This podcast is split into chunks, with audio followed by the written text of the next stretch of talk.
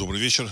В эфире программа «Русский взгляд» и с вами Владислав Карабанов. Сегодня 18 апреля 2023 года. Я вас приветствую в нашем эфире.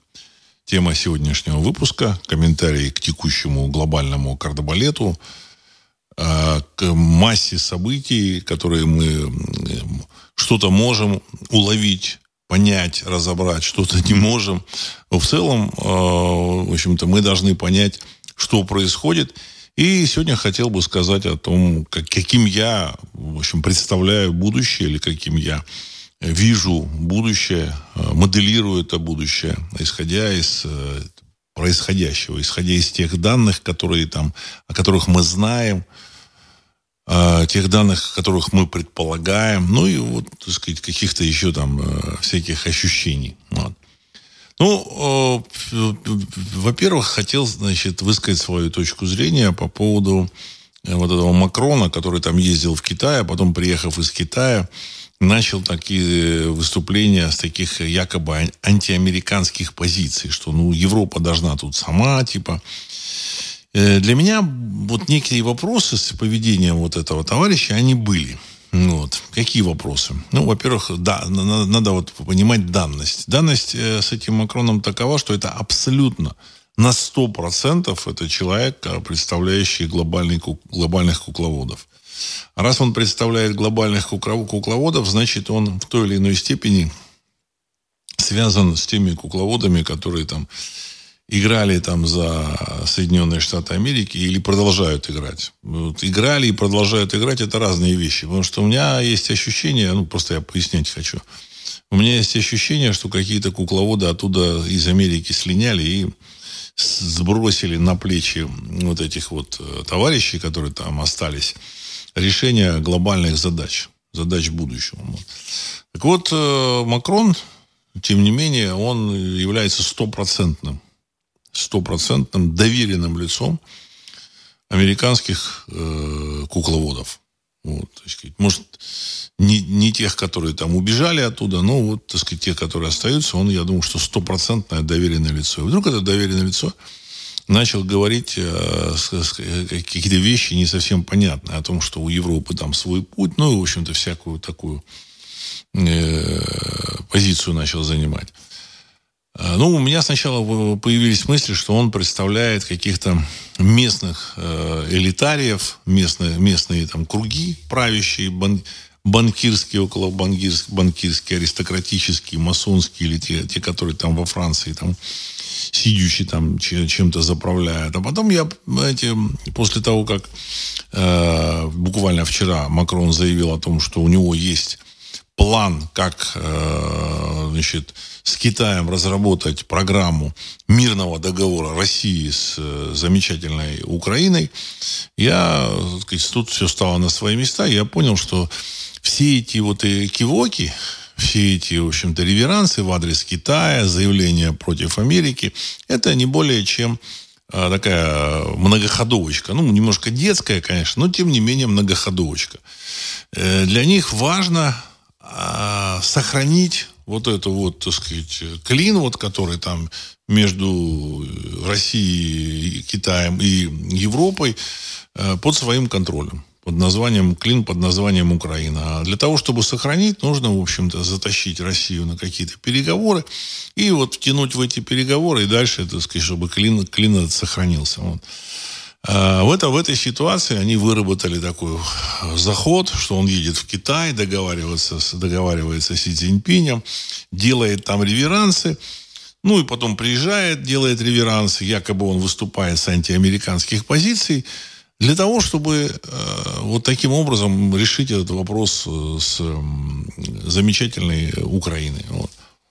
Мне кажется, это вполне очевидно. Вот. Э, но, тем не менее, говорит о том, насколько важна э, Украина вообще, так сказать, в этих мировых раскладах не сама по себе, вот как вот это государство замечательное, а просто как вот место, отсекающее Россию с Китаем от Европы. То есть Россия, российско-китайский рынок, российские ресурсы, китайские производственные возможности, и, ну, в общем-то, и промышленность Китая, и европейский рынок, и, и европейский, э, европейскую промышленность, так сказать, от России и Китая. То есть при соединении вместе Россия, Китай, Европа а создается единый мощный рынок, и вообще складывается, где каждый занимает свою роль, играет свою роль, а и, в общем-то, эти страны начинают развиваться и богатеть. А замечательные партнеры из Америки, из Великобритании, возможно, какие-то партнеры из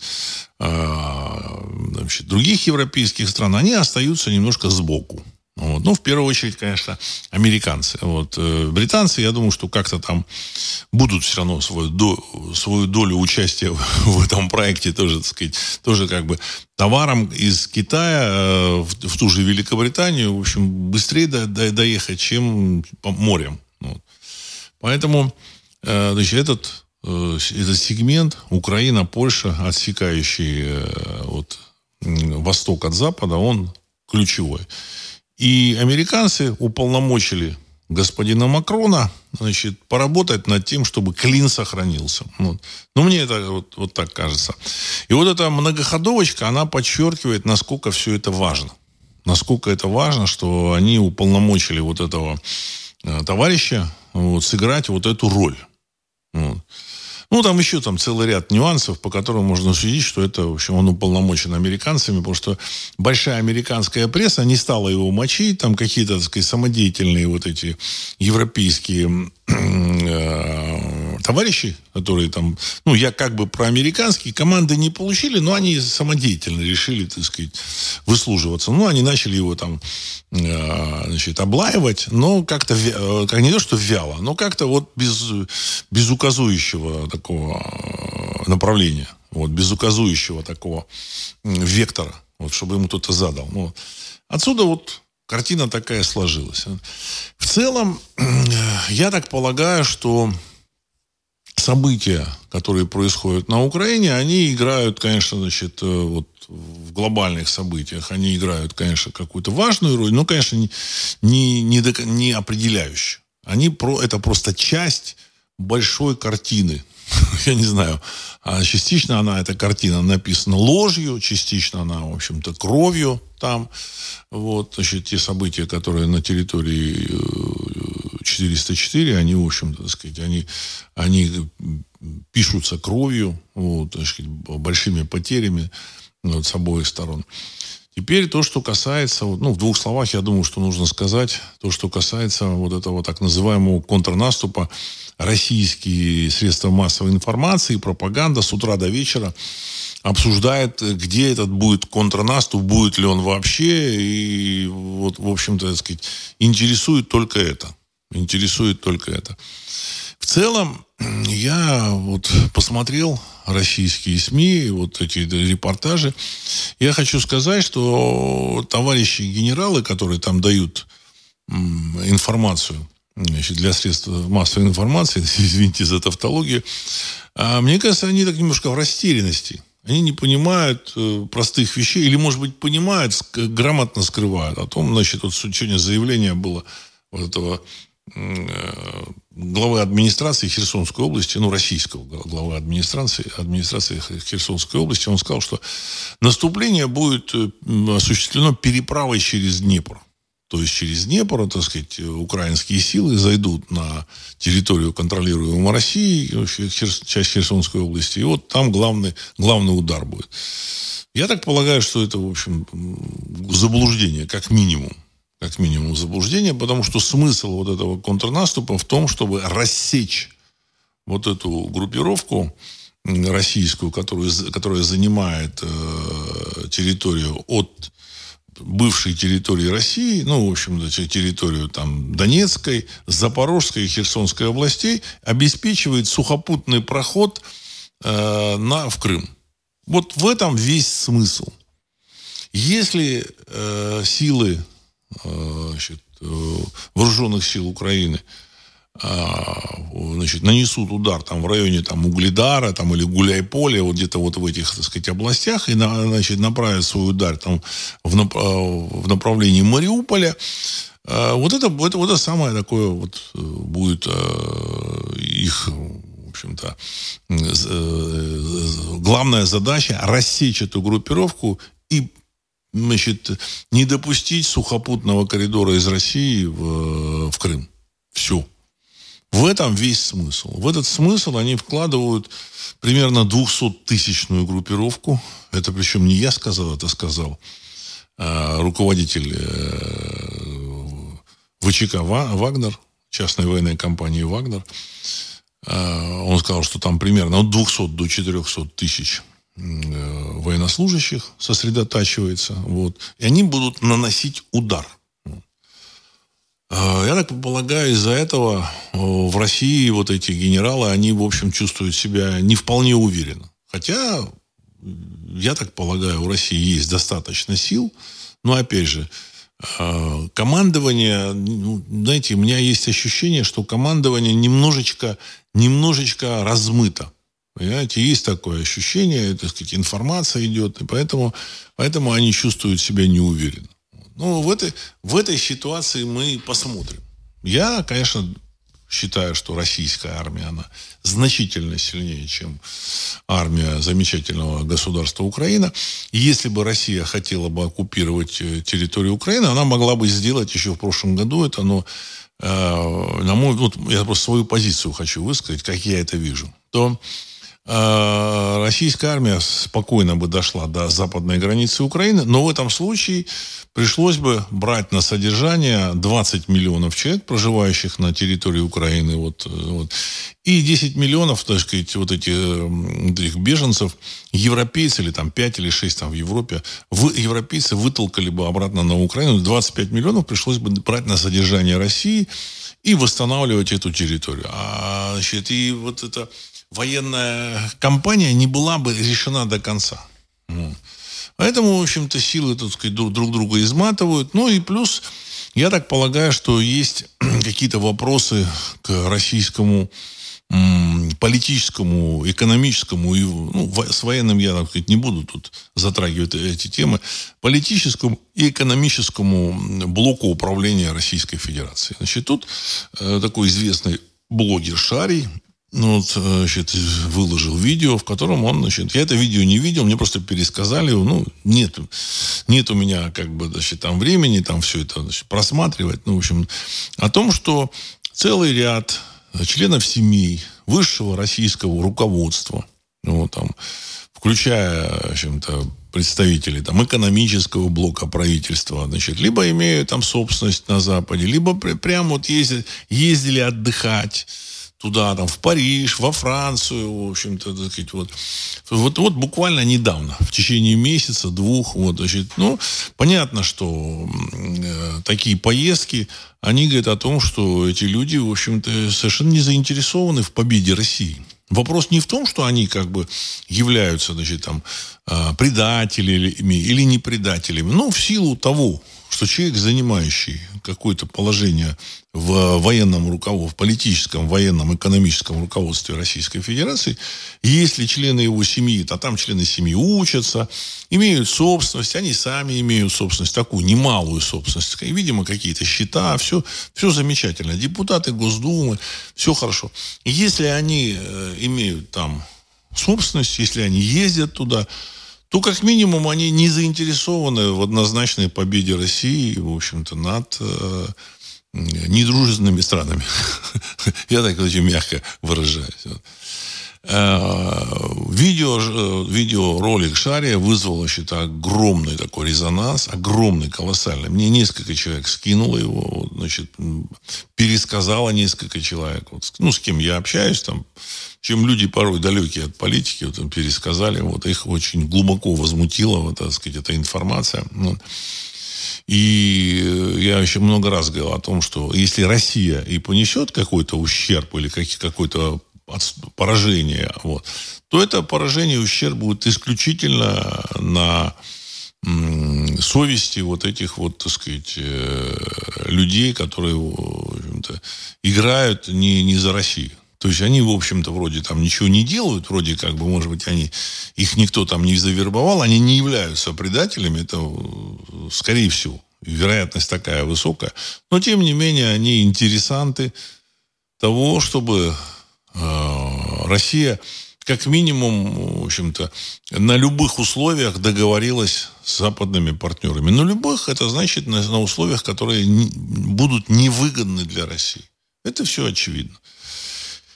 И публика это все увидит, военные все это видят. Значит, и все, всех это глубоко возмущает. Я так полагаю, что это, в общем-то, вызовет какие-то, какую-то реакцию в, в Москве. Какую, я не знаю, но мне кажется, эту реакцию вызовет, потому что я значит, знаю, там, какие там отклики были, как, какой резонанс это вызвало. Вот. А, теперь по поводу того, что планирует Запад. Вот. А, значит, я тут смотрю вот э, ток-шоу там Соловьева. На другие ток-шоу у меня нет времени. Там Соловьева так и то так одним глазом, так сказать, не всегда. Вот есть времени, время полностью там, в общем-то, выслушивать. Но на самом деле в этом э, у Соловьева вот эти участники, а это, в общем-то, так сказать, там э, деканы факультетов, вот, э, там, мировой там политики, там, значит, МГИМО, там, декан факультета, там, в общем-то, видны, видные публицисты. Ну, понятно, что они там про такие правительственные, но тем не менее это люди там не глупые, вот, осведомленные депутаты Госдумы, среди которых там бывшие военные. Значит, это такие серьезные значит, там, деятели культуры, ну, вот, которые начали говорить о том, что странно, вообще-то странная какая-то компания, странная война. Что ожидает Кремль? Чего он ждет? У нас есть ощущение, вот, а, что Запад, в общем, не отступит. Задача Запада сокрушить Россию. И никто там не собирается отступать, договариваться, вообще играть в какие-то кошки-мышки. Хотя, конечно, они могут изображать э, для, для российского какого-то руководства то, что, ну, вы знаете, да, вот мы сейчас вот, вот, вот ну, мы там решим, мы договоримся так или иначе, но задача их затянуть как можно э, дальше решение этого вопроса, для того, чтобы э, тем или иным способом, возможно, значит, э, там, либо сокрушив Россию, либо найдя какие-то, значит, э, какие-то там внутренние ходы, значит, организовав внутренние какие-то, сказать, потрясения в вертикали власти. Я не исключаю, что это возможно. Вот.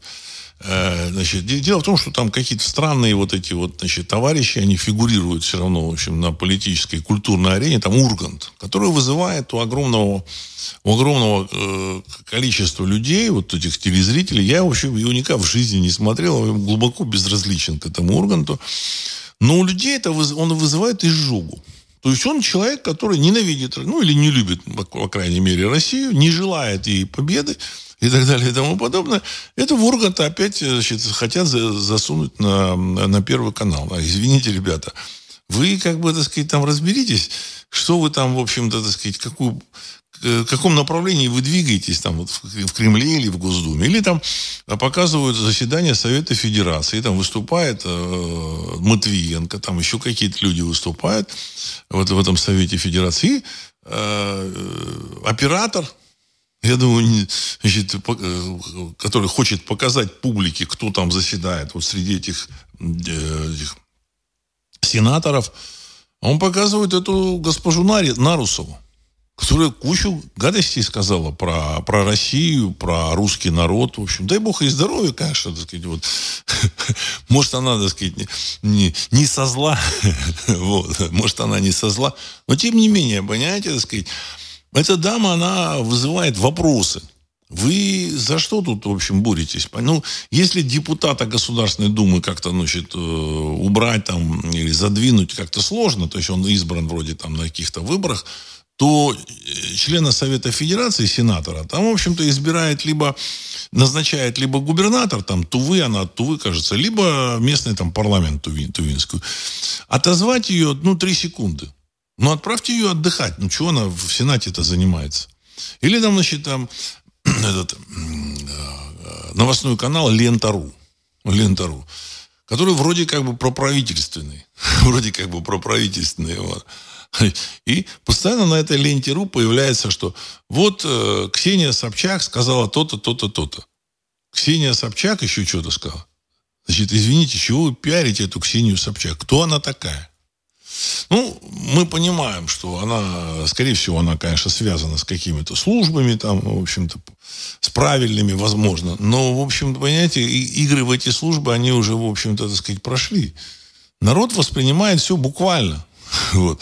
Если вы, с одной стороны, значит, призываете тут на народную войну, а, в общем-то, с телевидения идет такая вот информация, так сказать, там, зазывают, значит, э, записываться в, в действующую армию, вот. а с другой стороны, показываете вот эти вот, вот этих кадров, обсуждаете, будет Тургант выступать на Первом канале не будет, знаете, все это как минимум вызывает вопросы. Понимаете? Как минимум вызывает вопросы. А, ну, вопросы вызывает еще там такой момент, что из России, как бы, значит, э, Россия продала там продукции значит, на 450 миллиардов долларов в 2022 году. И вывезли продукции так сказать, на эту сумму. Эти деньги Россия получила тем или иным способом. А импорт то есть то, что завезли, на сумму там 200 миллиардов долларов. То есть разница в 250 миллиардов долларов. И при, и при, при этом доллар еще и дорожает. Извините, ребята. Значит, вы вывезли продукции на 250 миллиардов долларов. Официально продали. Завезли в Россию продукции на 200, на 450 миллиардов долларов вывезли. На 200 ввезли. Разница 250 миллиардов долларов. То есть вы не везли ничего. Во-первых, где эти деньги? Во-первых. А во-вторых, э, почему доллар растет? Если все это вызывает у публики э, как минимум непонимание. Я так полагаю, что в общем, публика, вот российское, российское население, оно в каких-то вещах, оно просто, в общем-то, в банальных, оно соображает и, и понимает, что какие-то странности происходят. И вот эти странности, они вызывают ну, некую растерянность. Некую растерянность. Поэтому здесь, мне кажется, в будущем тут э, в России могут быть, быть какие-то, так сказать, тут вопросы появиться. Вопросы появиться. Вот. А, задавайте ваши вопросы тоже, потому что, ну, в общем, может, я чего-то упустил. Много очень странностей, очень много странностей. Вот. И ощущение, что, знаете, одна часть в Кремле, она хочет воевать и готова воевать, и, в общем-то, готова там а другая часть Кремля не хочет ни воевать, не готова. Там, в общем, этот Шарий там э, перечислил и министра иностранных дел, там его каких-то родственников, еще каких-то там людей. Значит, вообще все вы, вызывает очень много странностей. Ну, э, ну, надо, конечно, здесь и похвалить Российскую Федерацию в каком отношении. То, что я еще в прошлом году говорил, ни в коем случае никакой мобилизации в России в современное время быть не должно. И, ну, они как бы начали мобилизацию, тем самым напугали население, в общем-то, так сказать, теперь, значит, как-то там потом, потом попытались исправить, как бы деньгами компенсировать. Ну, вот. Но сейчас уже понятно, что как таковой мобилизации не будет. Они, в общем, пошли по единственно правильному пути. Они начали привлекать э, в армию вот, людей, контрактников за, в общем, серьезное финансовое вознаграждение. Ну, поднялись со 195 тысяч рублей до 204 тысяч рублей. В общем-то, не бог весь сколько, но для э, человека, который там смотрит эти цифры, э, одно дело 195 тысяч, в общем-то, так сказать, 100 там с лишним тысяч, а другое дело 204 тысячи. Вот. Я так полагаю, что могут платить и больше.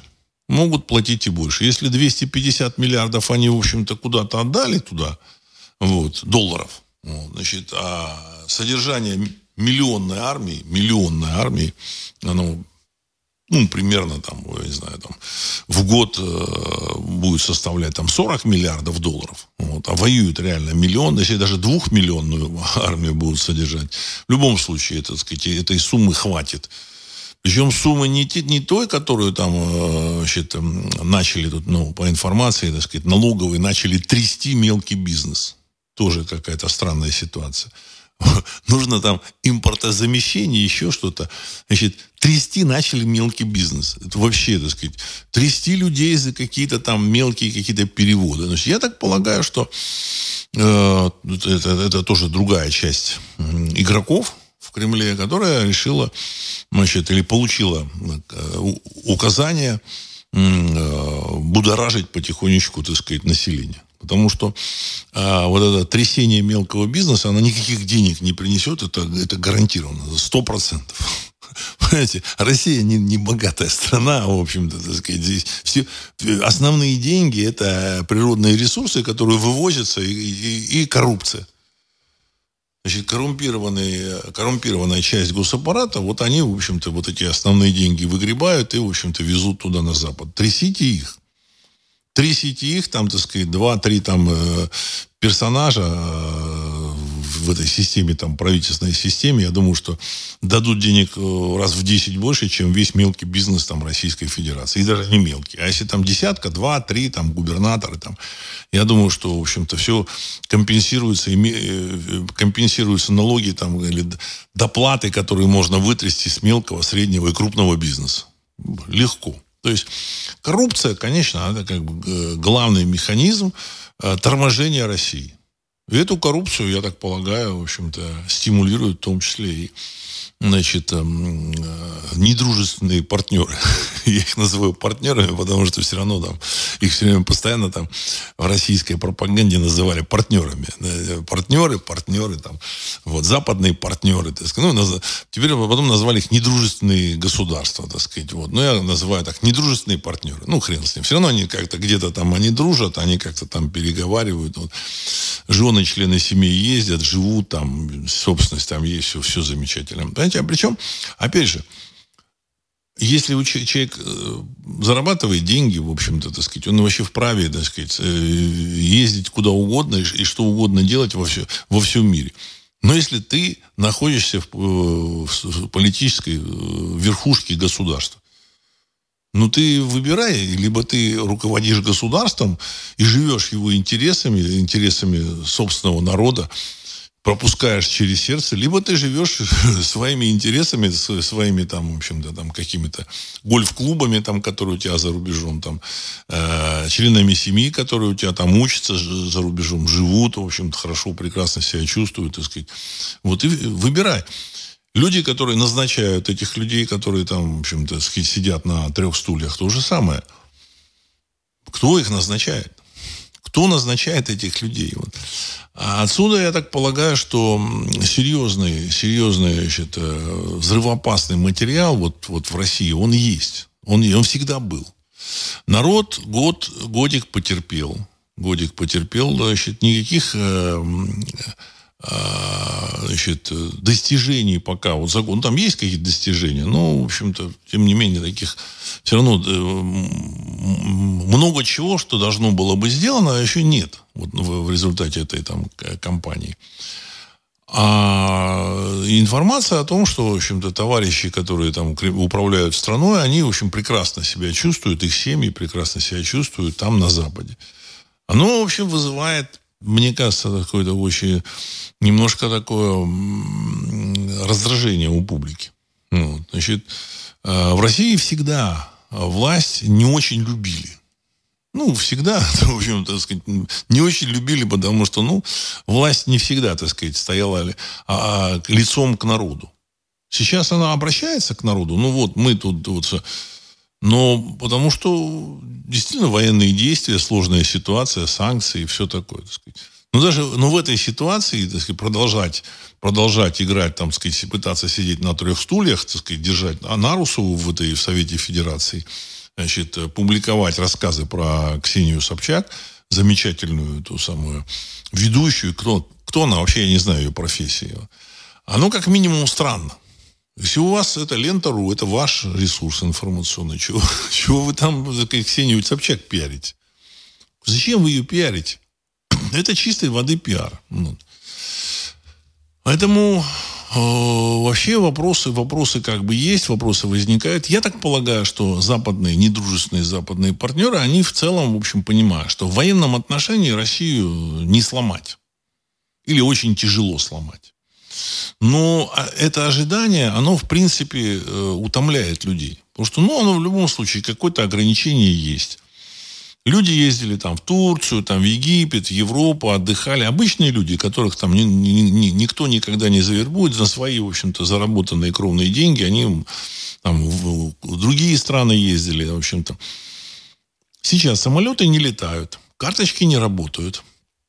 Э, какие-то товары, которые там возили из э, Европы, там, в общем-то, которые там, ну, некоторые люди там ждали, когда он там купит Мерседес. Все равно Мерседесов покупали какое-то количество, какие-то Ауди покупали, Volkswagen. Этого нет. Вот. И плюс еще, в общем-то, тут люди, так сказать, затянули решение вопроса.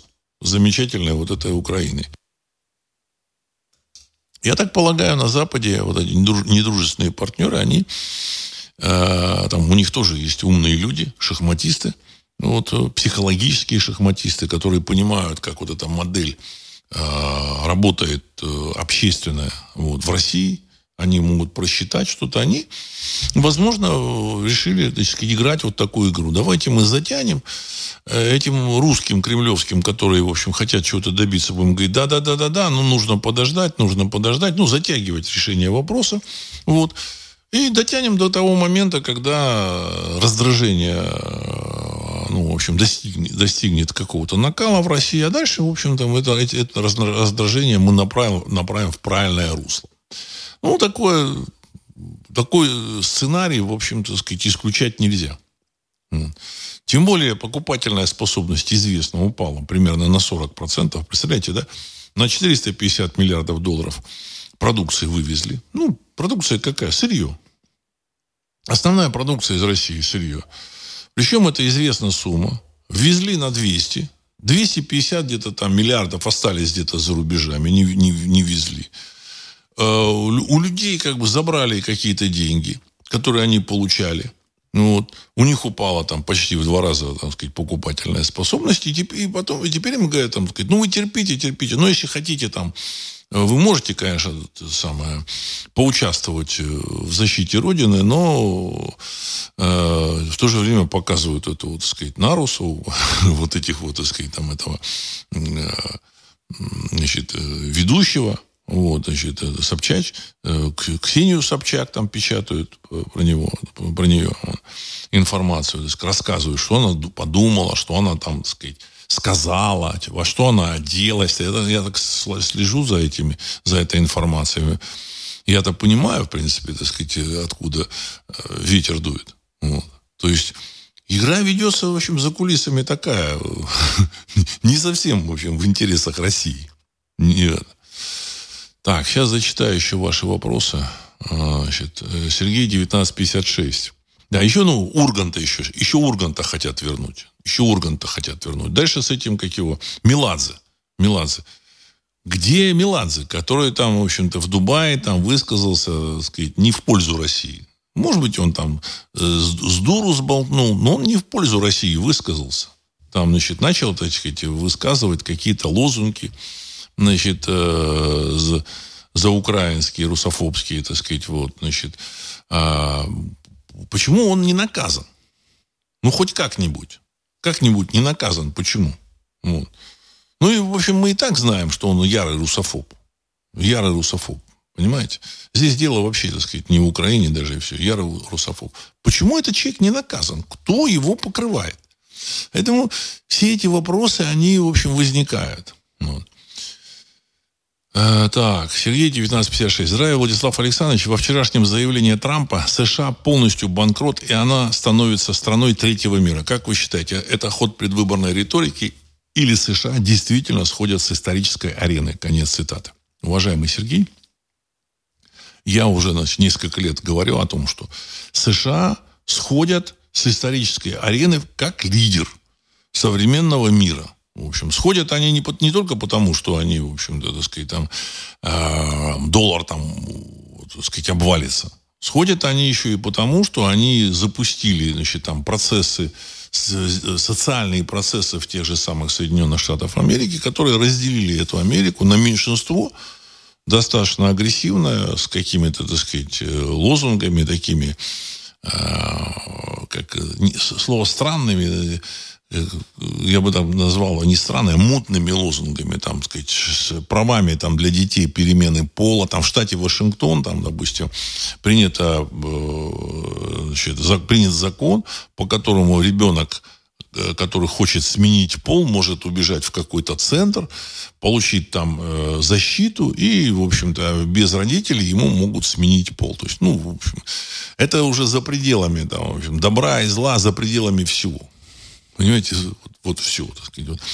Или, там, или там действия этих БЛМ замечательных, вот, целование там ботинок э, вот этим, в общем, темнокожим американцам, дай бог им здоровья, вот, значит, и все такое, понимаете, значит, все в мире, там, управ, правление демократов, э, в общем, ну, правление вот этих людей, которые там в Америке, вот того же самого Трампа, Байдена, не Трампа, Байдена, все это э, означает кризис самой системы управления, самой э, внутренней системы социально-политической, демографической, там, национальной, культурной внутри Соединенных Штатов Америки. То есть нет единой нации нет единой нации, а какие-то люди там захватили власти, в общем-то, а, в общем-то, пытают, делают то, что они хотят.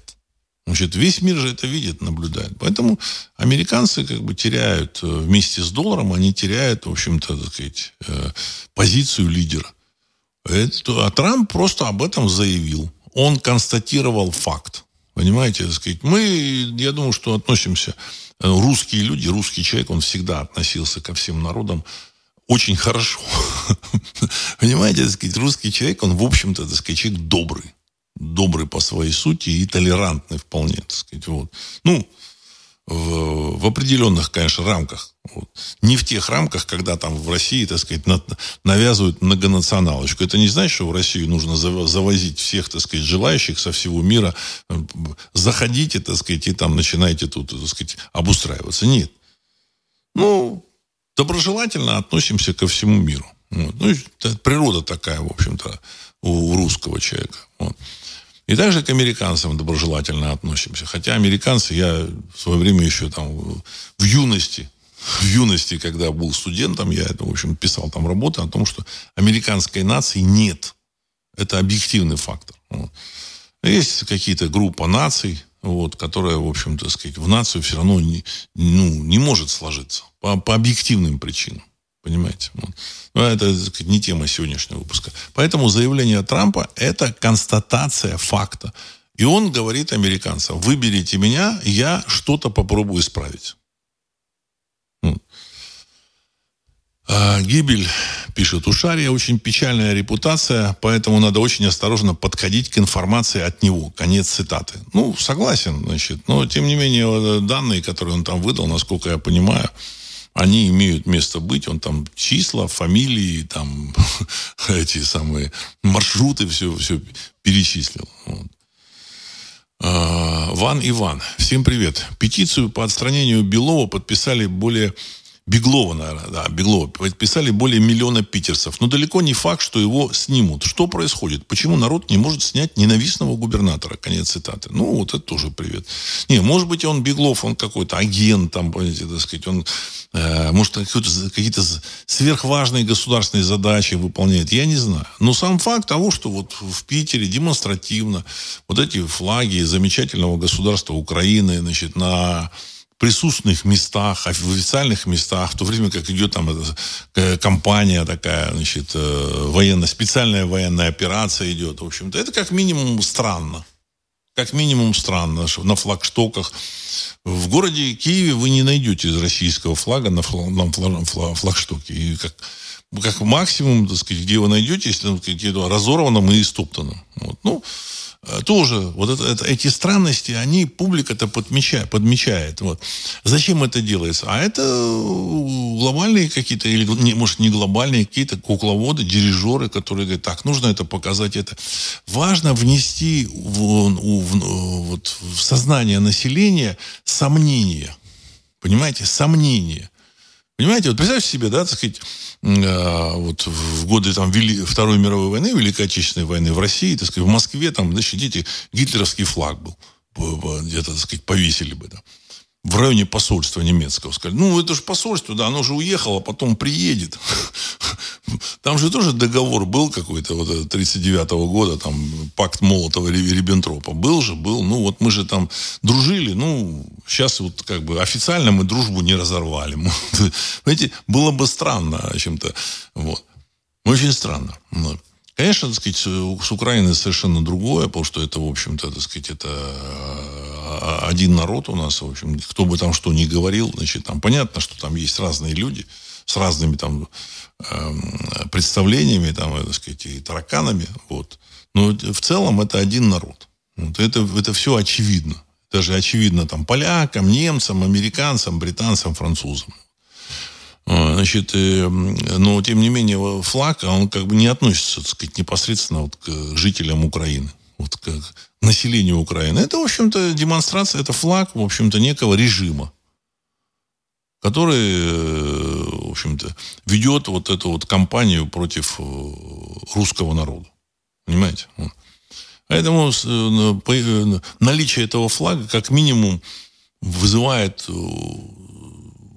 как бы удивление. Удивление и задумчивость вызывает. Странно, а почему он здесь? Что происходит?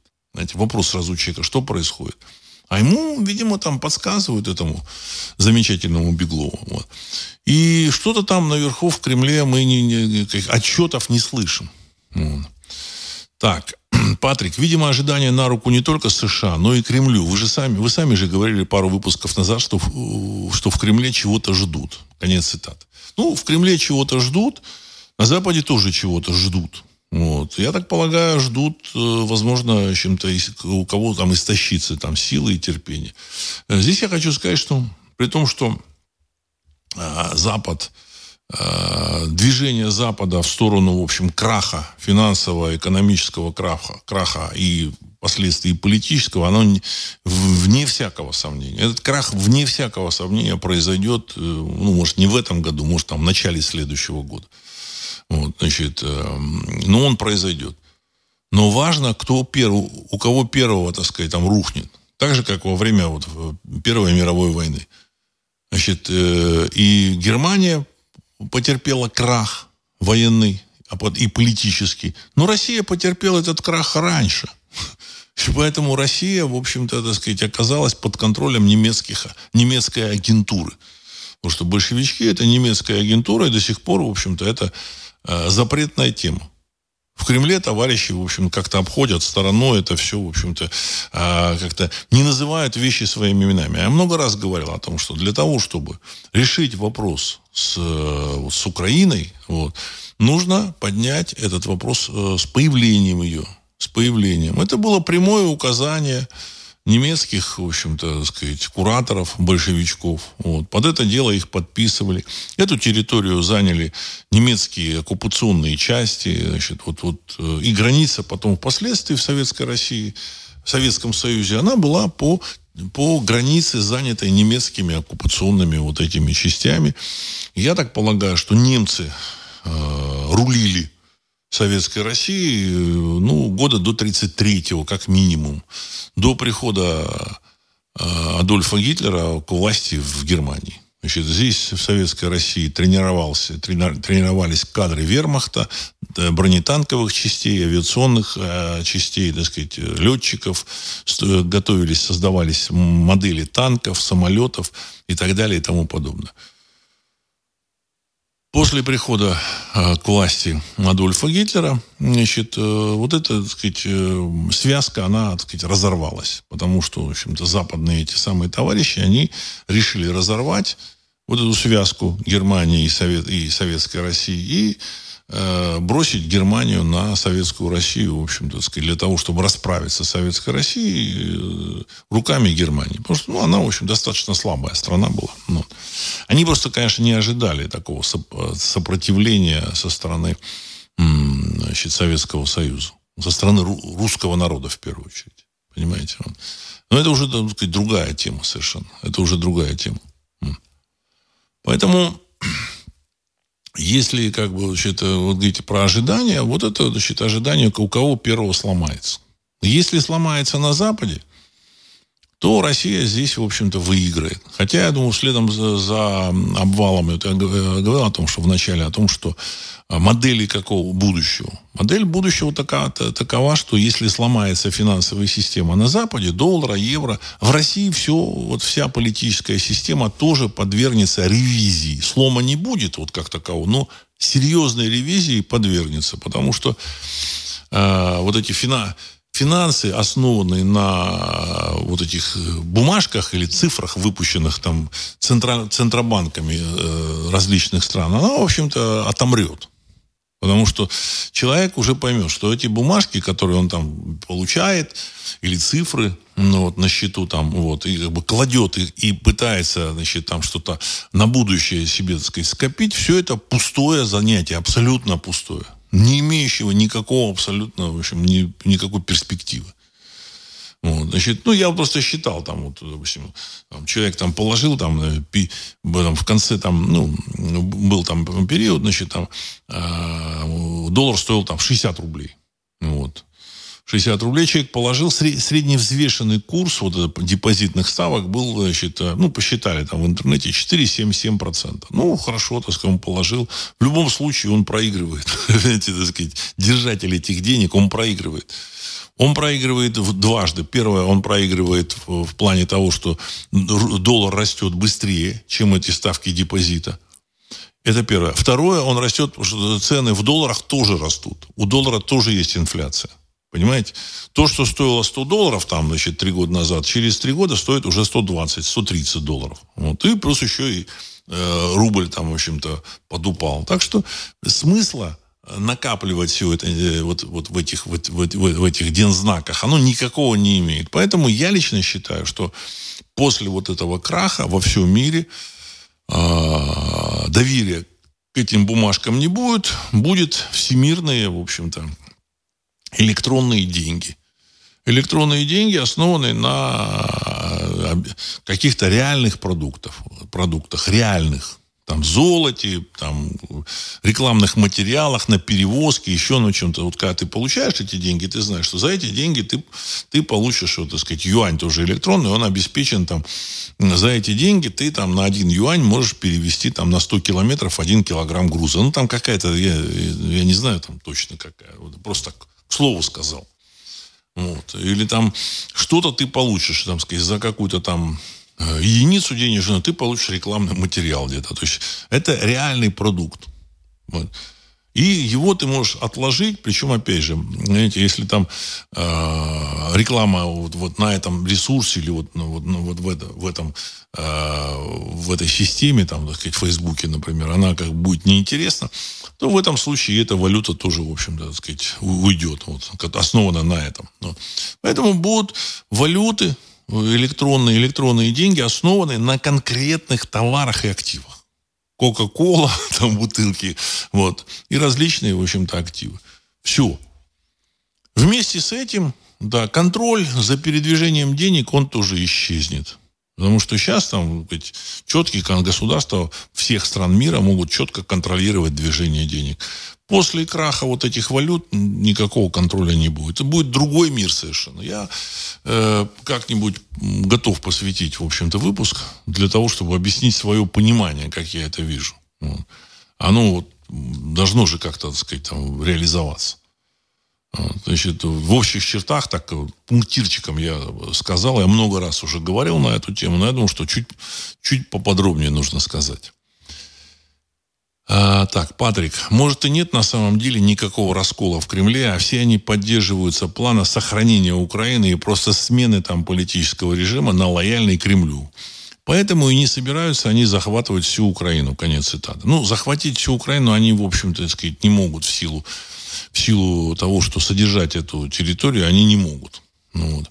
Поэтому ждут. Но, значит, их ожидание, оно, в общем, немножко затянулось. Они не сделали никаких шагов во внутриэкономическом э, плане. То есть ничего не изменили, не снизили налоги. Потому что на, на той же самой Украине налоги снизили. Там налоги, а налог 1%. 1% налог. И причем заявлено официально. Вы можете их не платить. 1%. В России не снизили налоги. Извините, зачем? Эти налоги в России нужны только для того, чтобы держать под контролем, в общем-то, людей. Основные доходы российскому государству дают, э, прода, дает продажа природных ресурсов и таможня. А природных ресурсов в России, будь здоров, хватит на несколько государств. Вот.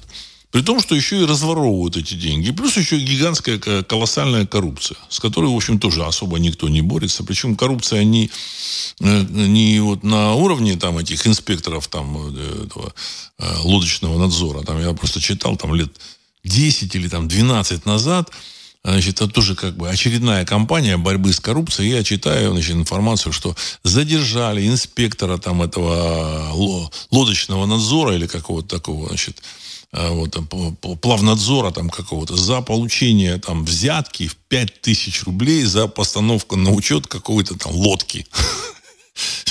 Я читаю, просто думаю, ну, ребята, ну вы... Да. То есть они все это слили на какие-то вот эти уровни, там, инспектор этого, там, ну, он ему дали на бутылку, на, ну, возьми, купи себе там бутылку. Ни в чем себе не отказывай этому инспектору там. Вот. Коррупция, она наверху, там, в Москве. Она, в общем, за пределы Москвы, она, если там выходит, то там вот на уровне там этих самых резиденций губернаторов в регионах. Все. Больше ее нигде искать не нужно. Там основные деньги крутятся. И причем они все знают. Я уверен, что все они знают. Где, что, как, чего. Поэтому как бы либо, либо вы боритесь с коррупцией, либо, в общем-то, не, не изображайте. Не изображайте. Владимир 82. В Госдуме предложили ввести военный налог э, на время проведения СВО. С такой инициативой выступил депутат О'Нилов. Предлагается взамен с мужчин 2-3% сверх НДФЛ, а до этого депутат А. Вассерман в рамках борьбы с теневой экономикой предложил конфисковывать и наказывать за хранение дома более 1 миллиона рублей. Конец цитаты. Ну, Спасибо за сказать, интересную информацию. Так сказать. Но этого Нилова я, в общем, знаю по, по городу Петербургу. Он из Петербурга, он, значит, там профессиональный этот, комсомольский деятель. То есть он, в общем, как он закончил институт, или там школу закончил, и вот он по комсомольской линии там пошел, пошел, пошел. Он был там секретарем комсомола, там, понимаете, потом там вот эм, э, еще там кем-то. И вот он двигался. Потом он в, в ЛДПР, кажется, туда там пристал. То есть он никогда в жизни нигде не работал. Никогда в жизни нигде человек не работал. Не заработал сам ни одного рубля. То есть он получал только на госдолжностях. Но если он там зарабатывал, ну, в кавычках, естественно, то только какие-то откаты там пилил деньги. И поэтому эти люди, они пытаются, значит, придумать, как бы усложнить жизнь русскому народу, ну и всем народам России. Как бы усложнить, усложнить, усложнить жизнь. И народ воспринимает эту Государственную Думу именно как структуру, которая всячески усложняет жизнь народу. Ну, и Вассерман то же самое, вот этот, значит, там, затейник, вот, который там вот запомнился там этими, так сказать, ответами там, на какие-то там каверзные вопросы, и там еще там теплека он там, да, кажется, рекламирует, э, там, а, так сказать, там, ногами в лаптях он там качает теплека. Там.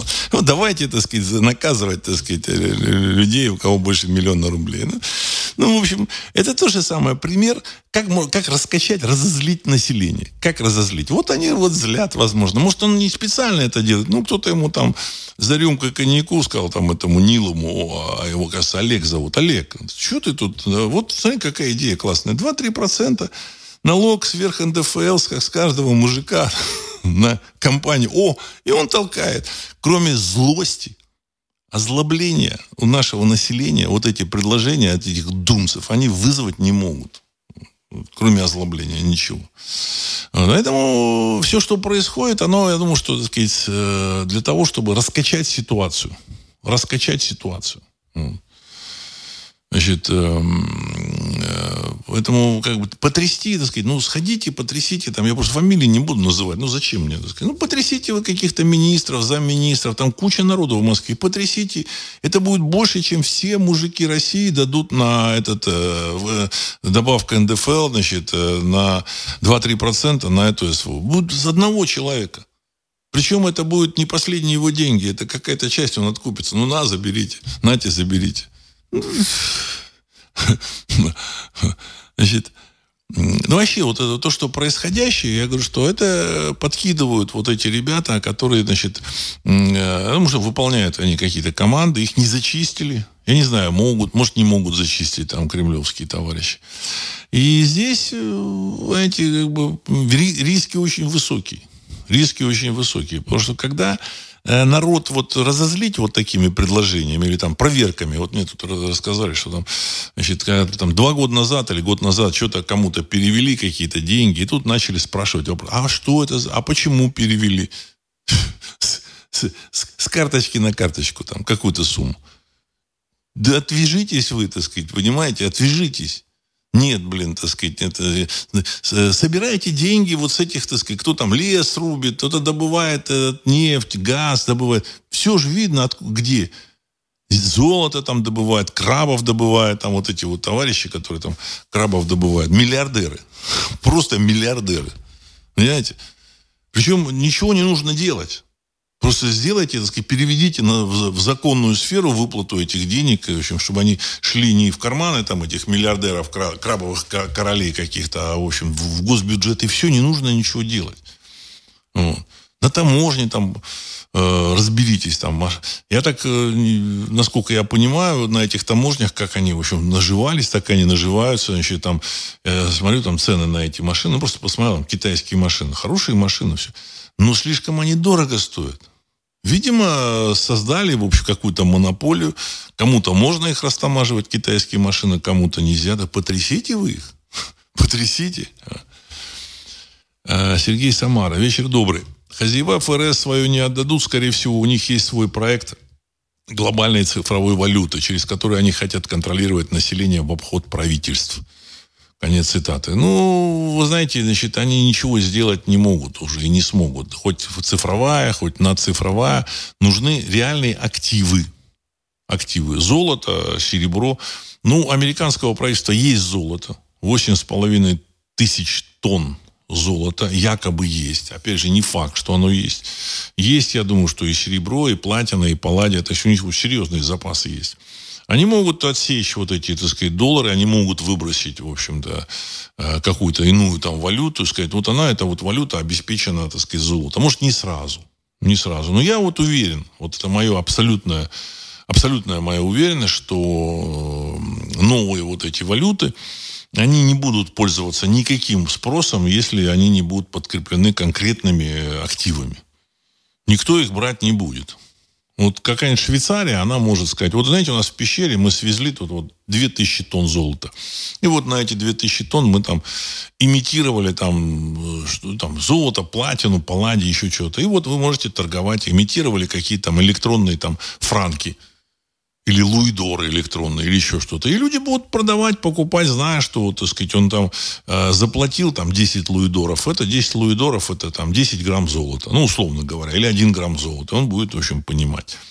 Или там совокупность, там, золото, платина, серебро, там какая-нибудь усредненное что-то там. Ну, они придумывают. Э, эти вот швейцарцы, они, в общем, толковые ребята в этом отношении. Они занимались э, вот этими банковскими операциями там еще во времена Римской империи, так сказать, ну, их там предки где-то там на территории там, так сказать, Римской империи, Генуи, там, в общем. А потом они перебрались туда, ближе в горы. Там, ну, нужно было в, в эти в годы такие э, неспокойные, средневековые, вот, как-то это золото охранять. Поэтому они знают, как вести себя, как выстроить эту систему. Поэтому они это все сделают. Я думаю, что не только они одни. Таких ребят э, много. Я думаю, что в Ливане такие найдутся ребята.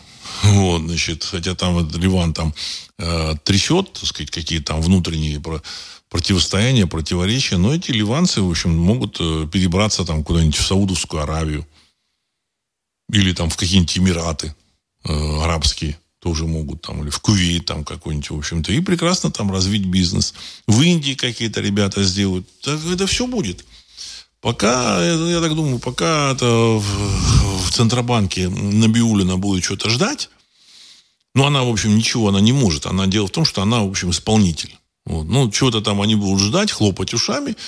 Э, эти ребята обойдут. Обойдут. То есть это, в принципе, уже, на мой взгляд, готовится. Вот информация, которую я там получаю, ну, мне попадается информация, я получаю какую-то информацию. Эта информация говорит о том, что ребята к этому, именно к этому они готовятся. Понятно, они попытаются какие-то страны там типа ну, может, та же самая Россия запустит. Ну, вот теперь, знаете, вот нам, вам электронный рубль. А чем он обеспечен? А люди будут скажут, нет, электронный рубль нам не нужен. Понимаете? Потому что необеспеченная валюта после краха доллара, евро, э, ну, посыпется все. Они никакой роли играть не будут. Э, Ван Иван. В Германии закрыли последние атомные электростанции. Тяжелая энерго- энергоемкая промышленность накрывается медным тазом. Природных ресурсов в Германии на продажу нет. На, на что они собираются жить, что будут продавать? Конец цитаты. Ну, мне кажется, американцы, в общем, поняли, что э, как это, Боливар не выдержит двоих, поэтому, так сказать, там сложная промышленность, она должна быть либо в Америке, либо в Германии. Но они решили, что в Америке оно как бы надежнее, им, им нужнее, чем немцам, понимаете, вот. И поэтому они решили выгрести оттуда, так сказать. Без электроэнергии там никакая сложная промышленность такая мощная, так сказать, там станкостроительная, там автомобилестроительная выжить не может в принципе. А там, так сказать, химическая промышленность, еще масса там всяких там элементов. То есть переезжает какое-то головное предприятие, там, которое там какие-нибудь краски там делает или какие-нибудь там, не знаю, там, химическую какую-то, в общем, так сказать, субстанцию. И вместе с ней там за, за этой головной э, компанией переезжает еще куча мелких, которые обслуживали эту, эту головную компанию. Частных там, так сказать, э, там, Мерседес, я думаю, что он там делает там, э, какое-то количество Мерседесов, а его обслуживают там несколько тысяч субподрядчиков, то есть которых, у которых он закупает там кожу для руля, там кожу там для сидений, там какие-нибудь пружины, там еще так всякую вот эту вот, вот электронику, там какие-нибудь там под, элементы подвесок и так далее и тому подобное. Вот. Они уезжают туда, в Америку. И все, и с Германией, в общем, прощаются э, вместе с персоналом. Другой вопрос, что с Америкой большие вопросы. Очень большие вопросы. Значит, но те, кто Э, реализуют в Америке эту задачу, они эти вопросы, в общем-то, это не в их компетенции, что там в будущем будет в Америке. У них задача, так сказать, им сказали, так, вы должны делать все, чтобы перевести в Америку там, там сотню самых крупных предприятий. Ну, в общем, там их 200, сотню вы должны перетащить сюда. И вот они перетаскивают. Как перетаскивают? Ну, закрывают эти электростанции, значит, там, рубят электроэнергию в Германии. Ну, они делают, в общем-то, сказать, то, что умеют. Соловей. «Газпром» спонсирует на 60 миллионов евро футбольный клуб в Турции. У русских нет толерантности, есть уважение. Больного вылечить, голодного накормить, упавшего поднять, а офигевшего приземлить. Конец цитаты. Ну, вот, так сказать, э, как их, э, как их приземлить? «Газпром» спонсирует футбольный клуб в Турции. Ну, здесь я бы вот э, «Газпрому» все-таки не предъявлял претензий, потому что, ну, через Турция сейчас, ну, практически единственный хаб, через который идет газ на продажу «Газпрому». Правда, я думаю, что население России с этого денег никаких не получает. Вот они как бы какие-то долги покрывают, еще что-то делают, там карманы свои там а, продолжают, в общем-то, пополнять. Вот. Ну, здесь э, как бы, придираться к ним все-таки не нужно. Не нужно. Не нужно придираться. Это бизнес. Это бизнес. Они, в общем-то, не потому что хотят там порадовать э, есть, из платонических побуждений там турок. Это чисто политическое решение. Поэтому другой вопрос, никто же не отчитывается, а куда деньги «Газпрома» деваются? Никто. Никто. Вот они начинают трясти каких-то людей, там мелкий какой-то бизнес, там продавцов там цветов, жвачки, там еще там и тому подобных вещей. А вот с этих, этих ребят они обходят мимо. Ну. Э, Владимир 82. Если будет такая система, каким образом власть будет собирать налоговый оброк? На что будут жить армия, чиновников и всякие, всяких разных бюджетных активистов? Всякие волонтеры, народные фронтовики и прочее. Конец цитаты. Спасибо большое, большое, Владимир. Это очень правильный вопрос. Вот. И я, в общем-то, и ждал, если бы вы не сказали, я бы, наверное, к этому пришел бы. Вот. Значит, власть не сможет собирать э, деньги с оборота. она будет собирать деньги, как в древности она собирала, так сказать, самых э, незапамятных времен. Там, вот у тебя есть там поле, там, не знаю, там 10 гектар. Ну, заплати с этого поля, там, в общем-то, так сказать, там, там по, по одному там Луидору, там, или там ЭКЮ, по какому-нибудь там этому Тугрику, там, какому-нибудь вот, Туману. То есть вот за поле. Вот, значит, у тебя есть дом, там, там 5 членов семьи, там, ну, дым, у тебя есть печка, там, ну, заплати за дом. То есть это нормальный подушный налог. Кстати, вот Маргарет Тэтчер, она э, одна из самых таких толковых британских примеров была. Она хотела ввести в Британии подушный налог и частично его ввела. Ну, там леваки подняли э, там какую-то бучу. Ну, вот. Подушный налог. Каждый человек платит какую-то сумму, понятную, в общем-то, так сказать, всем, ну, может быть, там э, как, купцы там первой, второй, третьей гильдии платили там немножко разную сумму, и все. И на эти деньги содержится государство. Плюс государство продает природные ресурсы, таможня, таможню контролирует. А природные ресурсы – это не только нефть, газ, лес, это еще электроэнергия, это вода, это налог, налоговый сбор земли там, за проезд. И там, в общем-то, государство может полностью себя обеспечить и содержать армию, все что угодно. А вот э, народных фронтовиков, я думаю, что пусть сами люди финансируют. Не нужно государство. Сейчас мы понимаем, что государство финансирует там, народных фронтовиков, бюджет, бюджетных активистов. Вот смотрю, вот вы спрашиваете, как их финансировать. После, если вот будет такая система, когда не налоги с оборота, то есть налоги с оборота в России просто безумные. Они безум огромные. Ну, вот. Когда они, в принципе, не позволяют э, развиваться экономике, вот, ну, зато позволяют содержать вот, бюджетных активистов, волонтеров и народных фронтовиков. Я думаю, что тогда и структура, в общем-то, общества э, и поменяется. Понимаете? Вот, то есть, вот. То есть много чего поменяется. Это, ну, эта тема, мне кажется, там такая более там, сложная. Вот. А, ну, и в первую очередь, конечно, выбирать должны те, кто платит налоги. Потому что какая-то часть не сможет заплатить налоги по разным причинам. По разным причинам не сможет заплатить или не захочет. Ну, пусть они не избираются и не, не, не, и не выбирают. В общем-то, э, если вот будет такая система, вот, еще простая, я думаю, что государство будет другим. Вот. Сейчас в России все это, так сказать, э, частично досталось от Советского Союза – от большевистской системы и частично скопировано э, с Западной Европы. Не из Америки, я хочу подчеркнуть, не из Америки. В Америке НДС нет. В Америке НДС нет. Вот, а в России он есть. То есть налоги в России, ну, примерно в два раза больше, чем в Америке. Может, там в 1,8 раза. Вот, и они хотят какое-то импортозамещение. Извините, ребята, какое импортозамещение? Причем в Америке человек, если э, хочет там, каким-то бизнесом заниматься, ему дадут кредит. Причем серьезно, и сейчас дадут. И, так сказать, под низкий процент. В России, в общем-то, кредитов нет. Или дадут под какой-нибудь безумный процент, если там государство будет давать эти деньги, якобы гарантируя, что там какие-то э, посторонние структуры прилипалы, сдоят свою, в общем-то, верхушечку. Так что, так сказать, поэтому это, кстати, ну, это реальный факт.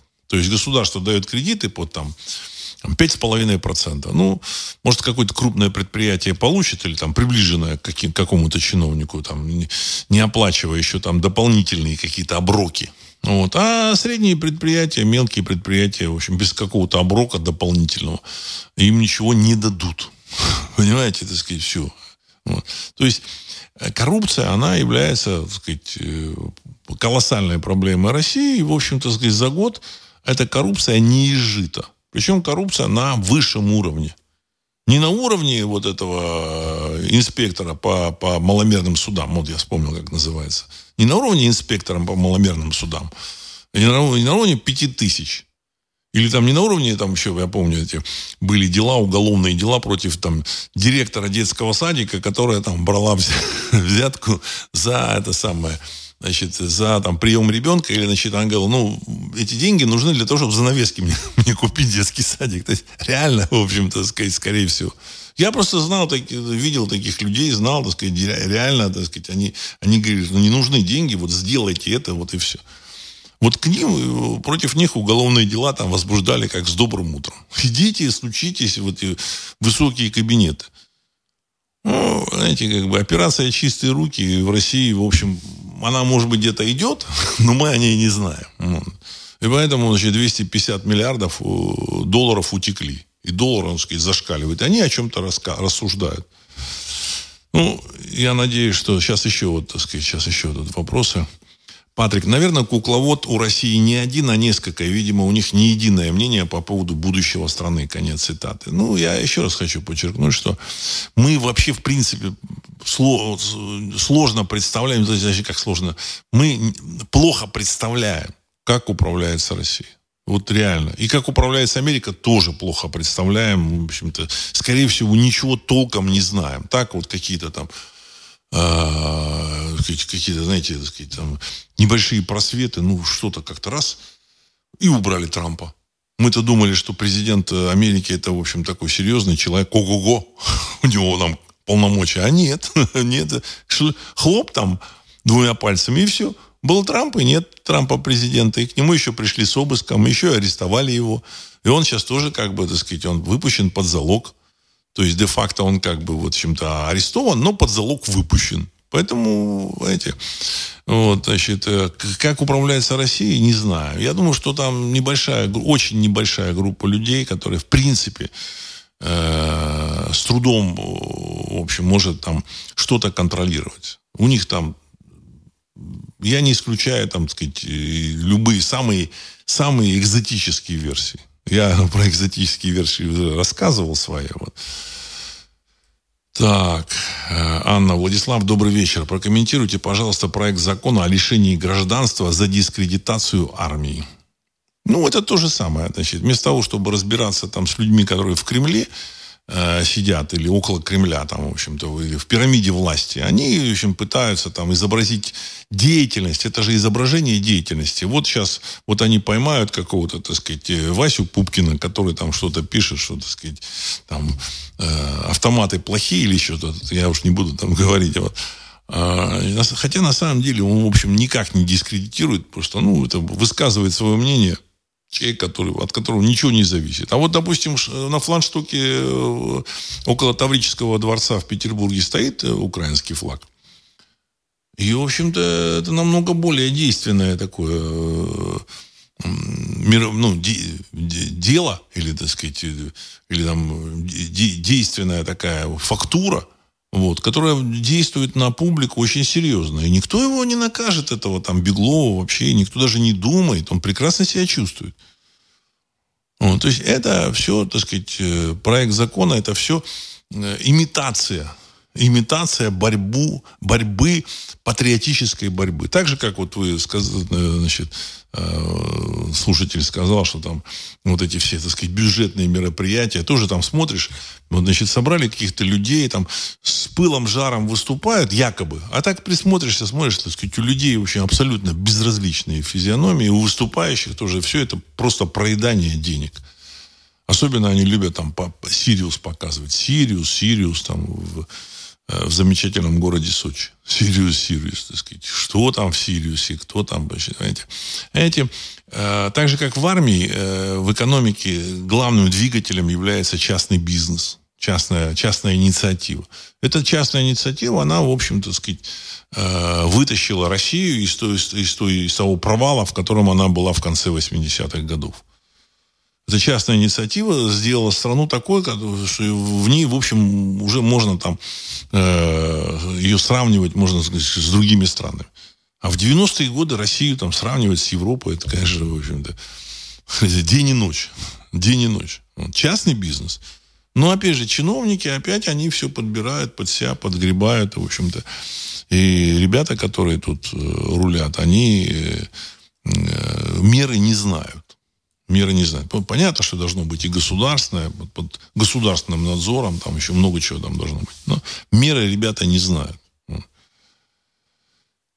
Ну, тем не менее, я думаю, что Бог, высшие силы и наши боги русские с Россией, и тем или иным способом Россия, в общем-то, так сказать, э, из этой борьбы, вот из этой ситуации, она выйдет сильнее, вот как это будет, я не знаю, но это будет. Она будет сильнее. И предсказание Ванги о том, что Россия будет э, мировым лидером, оно, в общем-то, сбудется. Понятно, что коррекция, так сказать, нынешней, так сказать, политической системы тоже будет. Это, так сказать, очевидно. Вот. И надеюсь, мы все это увидим, доживем и, в общем-то, так сказать, будем обсуждать уже другие вопросы. И на этом я хочу завершить сегодняшний э, выпуск. С вами был Владислав Карабанов, программа «Русский взгляд». Через несколько секунд композиция «Могучий прилив». Всего доброго.